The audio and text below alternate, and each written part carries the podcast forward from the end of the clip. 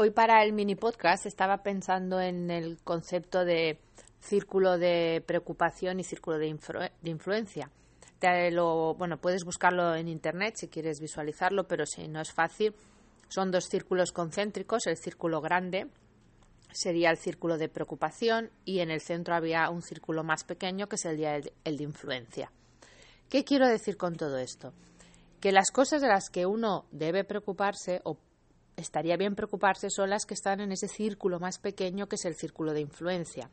Porque todo lo que excede ese círculo, aunque te pueda preocupar, tú no tienes ninguna influencia para cambiarlo. Obviamente que te puedes preocupar por cualquier tema mm, que haya en tu vida o en el mundo que te parezca importante o relevante.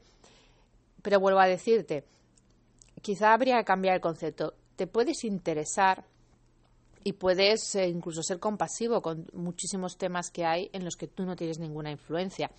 Pero si empiezas a poner, a confundirte y a poner mucha energía en ese círculo de preocupación y no en el de influencia, estás dejando posiblemente de hacer cosas y de cambiar cosas que sí que están en tu mano, por ocupar la cabeza con cosas que no están en tu mano.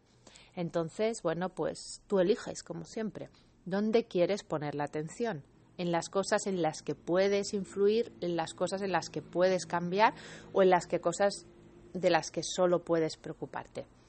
Venga, espero tus comentarios y hasta el próximo podcast o mini podcast.